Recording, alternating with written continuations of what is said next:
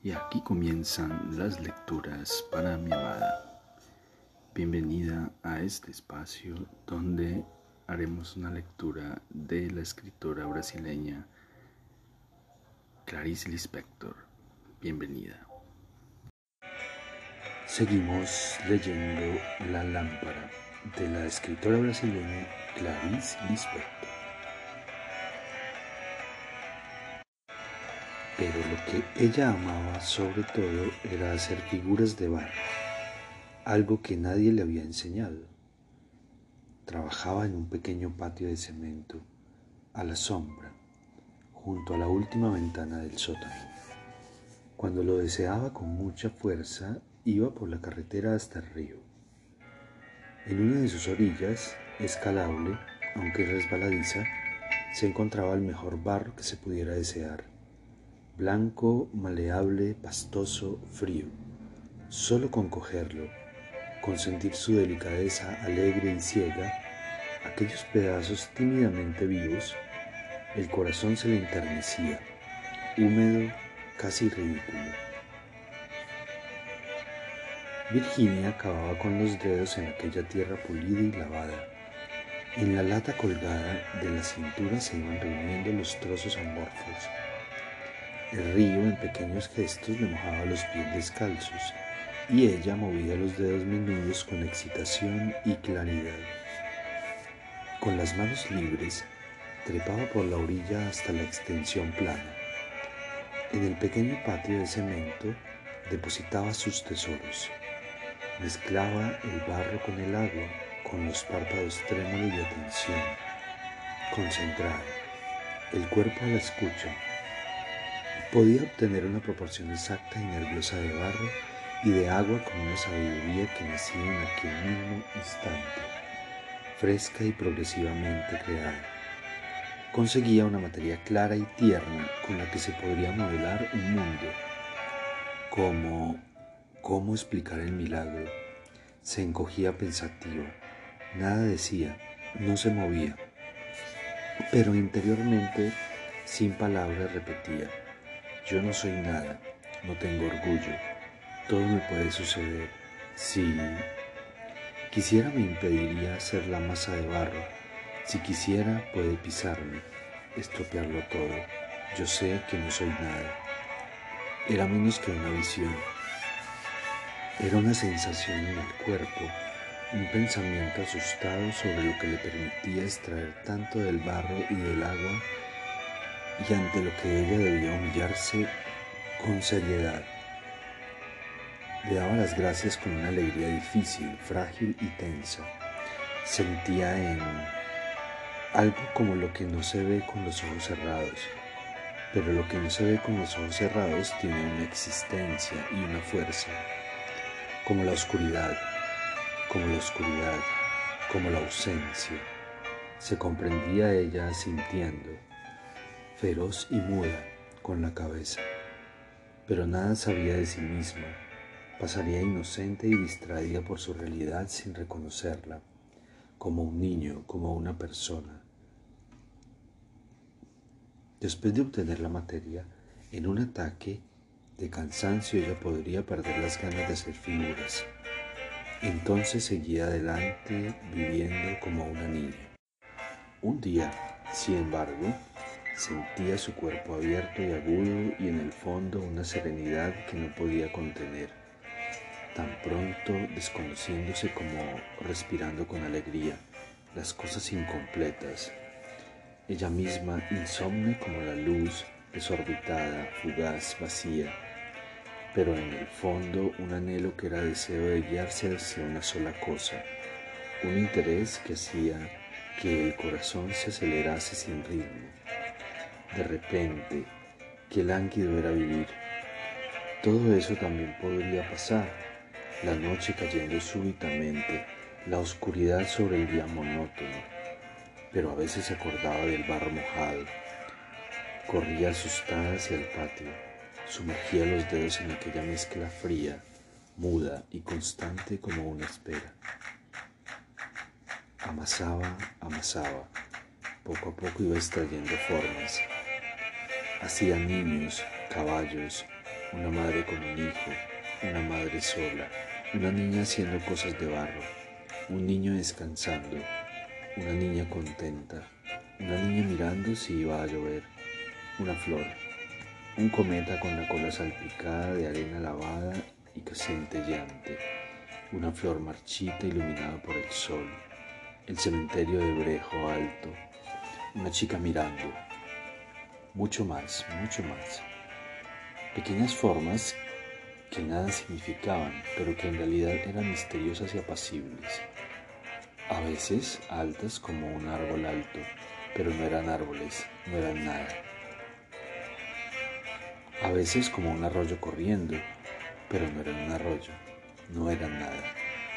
A veces un pequeño objeto de forma casi estrellada pero cansado, como lo estaría una persona. Un trabajo que acabaría. Eso era lo más bonito y cuidadoso que había sabido nunca. Ella podía hacer lo que existía y lo que no existía. Al acabar las figuras las colocaba al sol Nadie le había enseñado, pero ella las depositaba en las manchas del sol en el suelo, manchas sin viento ni ardor. El barro se secaba mansamente, conservaba el tono claro, no se arrugaba, no se agrietaba. Incluso cuando ya estaba seco parecía delicado, evanescente y húmedo. Y ella misma podía confundirlo con el barro pastoso. Las figuritas así parecían rápidas, casi como si fueran, fuesen a moverse. Miraba al muñeco inmóvil, por amor, o solo continuando el trabajo. Ella cerraba los ojos y se concentraba en una fuerza viva y luminosa, con la cualidad del peligro y de la esperanza. Una fuerza de seda que se le recorría, que le recorría el cuerpo velozmente con un impulso que se destinaba a la figura. Cuando por fin se abandonaba, su fresco y cansado bienestar venía de que ella podía expulsar, no sabía bien qué. Tal vez. Sí, ella a veces sentía un placer dentro del cuerpo, un placer profundo y angustioso que temblaba entre la fuerza y el cansancio. Era un pensamiento como escuchar sonidos, un color en el corazón antes de que se disolviese suavemente con rapidez en su aire interior.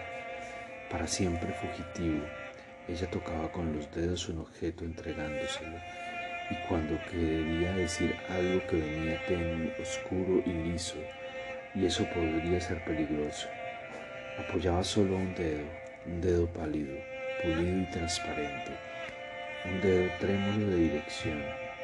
En lo más agudo y dolorido de su sentimiento ella pensaba, voy a ser feliz.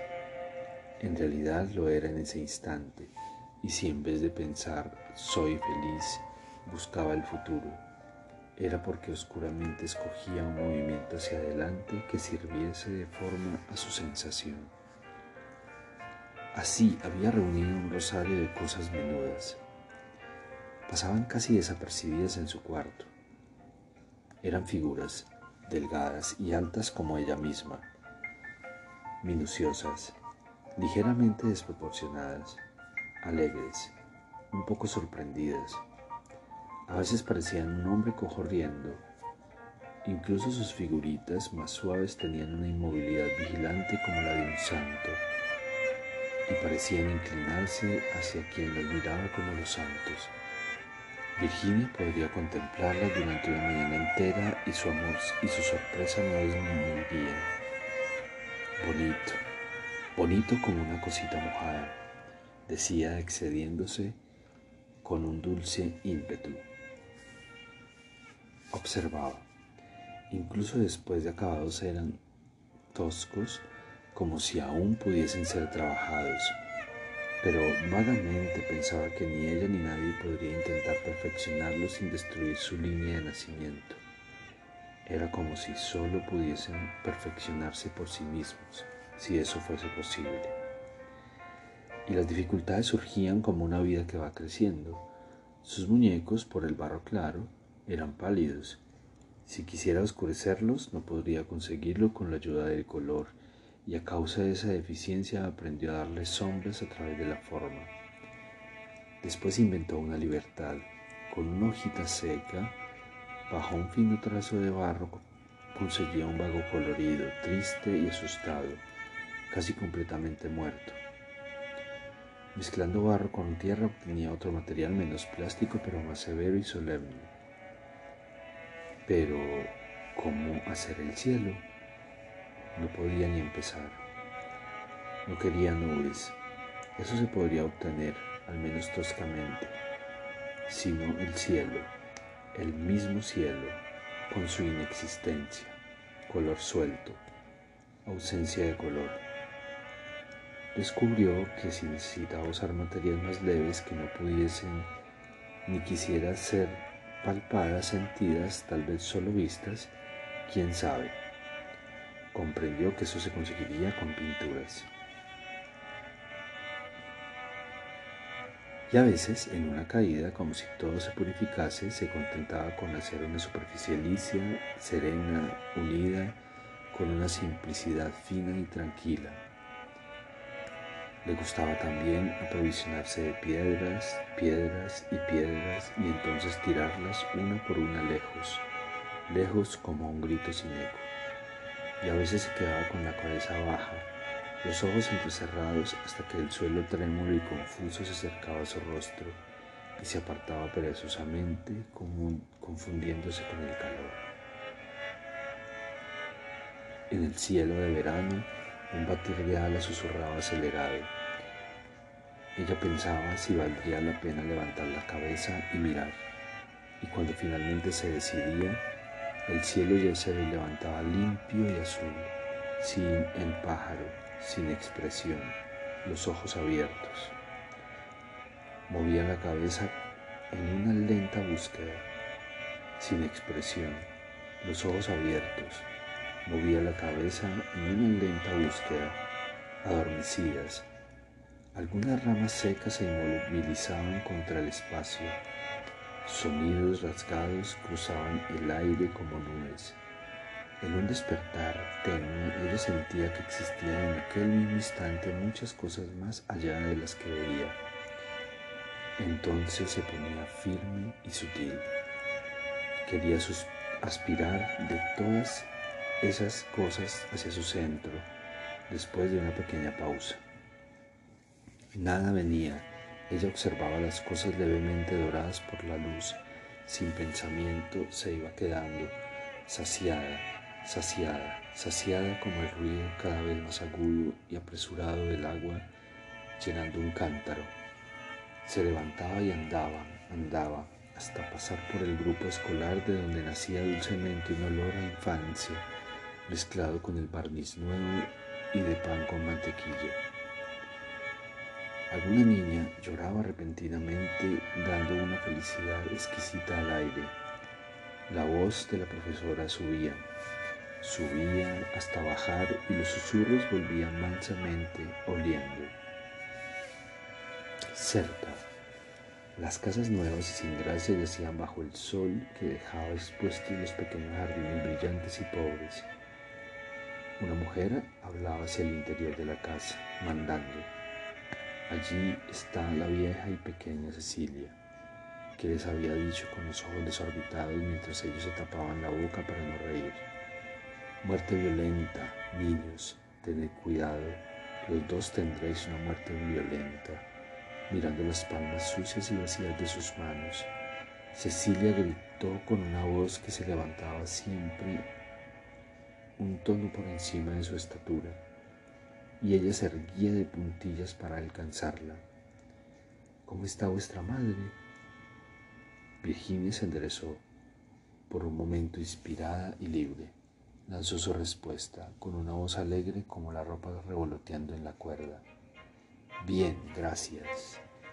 La vieja Cecilia movía el brazo delgado, la cabeza, demostrando que lo que había oído que lo que había oído, una gran brisa lo callaba todo, alejaba los murmullos del lugar, se insinuaba entre las hojas de los árboles hacia que una se separase y sonriese sintiendo las faldas, los caballos volando fríamente.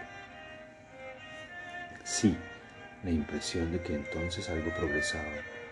Seguía el camino hasta apartarse de las casas y de la escuela. Iba penetrando de nuevo en el campo abierto, con la larga caminata, la cintura, las piernas, los brazos renacían leves pidiendo movimiento. Ella corría y en sus ojos entrecerrados el verde se confundía en una sola mancha brillante y móvil, con centellantes de agua corriendo, hasta que paraba, cansada y jadeante, reteniendo la brisa por algún motivo. Miraba a su alrededor. Allí estaban las hierbas ralas escondiendo la desnudez del suelo la montaña cubierta de hierba nueva y cerca de su cuerpo un escarabajo brillante curvando el tallo de un arbusto.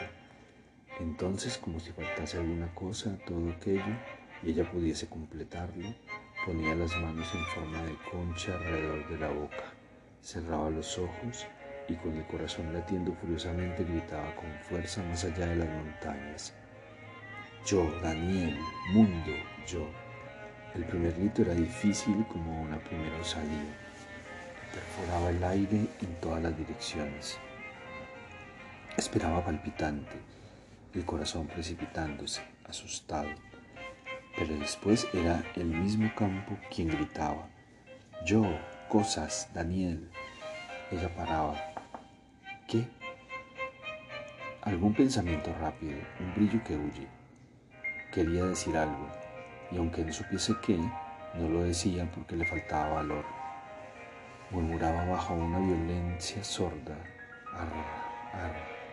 Se olvidaba, olvidaba de la necesidad de gritar y se sentaba en una piedra aún ardiente esperando algo dentro de sí. Poco a poco inclinaba la cabeza hacia atrás, los párpados bajos y trémulos con una sonrisa con un estremecimiento, como si alguien la tocase. Su rostro se iluminaba, florecía en una media risa casi encantada, suspendida sobre la piel, casi repugnante, íntima. Se abandonaba a una quieta caricia, mansamente alborozada. La confusión le ponía los ojos húmedos y vacilantes como los de una mujer Ah, y eso fue lo que pasó. Pero yo no sabía. Ah, ah, ah, como se dice vulgarmente, esto es muy gracioso. Ensayaba ella con una voz aguda y afectada. Así flotaba hasta que, al no suceder nada, su corazón se enfriaba lentamente, despertaba desilusionada y seca, abriendo los ojos, hiriéndolos con la violencia de la luz. Observaba un momento, los labios abiertos, seria. Poco a poco, profundamente ofendida, recogía la cabeza y el rostro se concentraba en sombras. En el invierno, en invierno la vida se volvía atenta a sí misma, comprensiva e íntima. El olor se amansaba, el lodo apaciguaba el campo la voz durante las horas silenciosas sonaba ronca y tibia. El aire era húmedo. Las cosas del cuarto se aislaban a través del frío y solo la oscuridad fundía los muebles. Allá afuera la lluvia caía sin fuerza, sin cesar. El cristal bajado de la ventana se iluminaba débilmente con una luz durmiente del patio. Las gotas se deslizaban trémulas, brillantes, secretas por la cristalera. Pero las hojas se desprendían de los árboles y arrastradas por el viento golpeaban contra ella con un rumor casi imperceptible. Le gustaría contar o oír una larga historia solo de palabras, pero Daniel en esos tiempos se mantenía silencioso y difícil, casi inexistente en el caserón. Ella se quedaba más sola mirando la lluvia.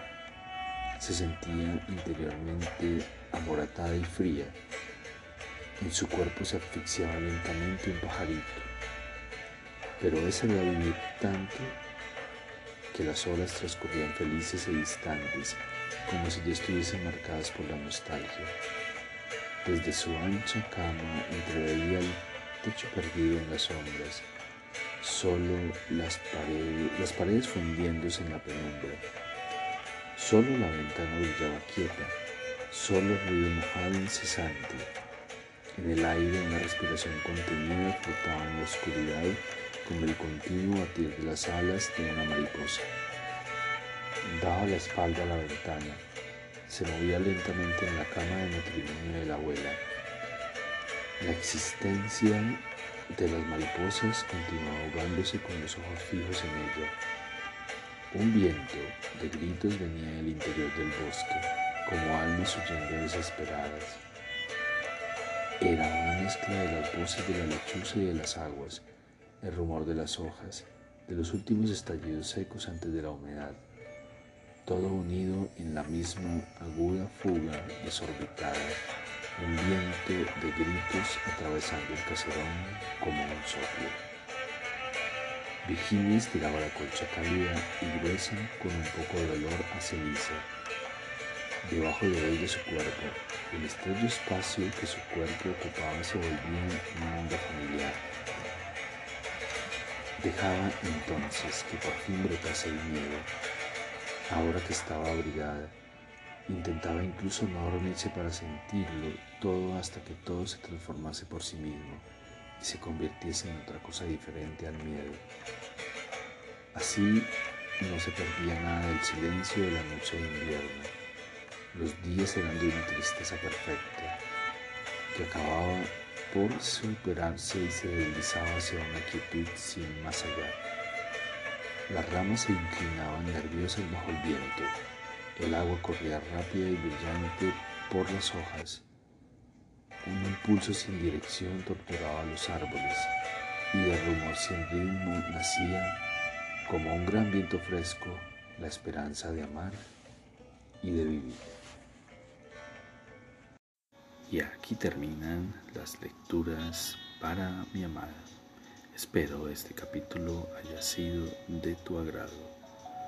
Te amo, te amo con todo mi ser, todo mi corazón.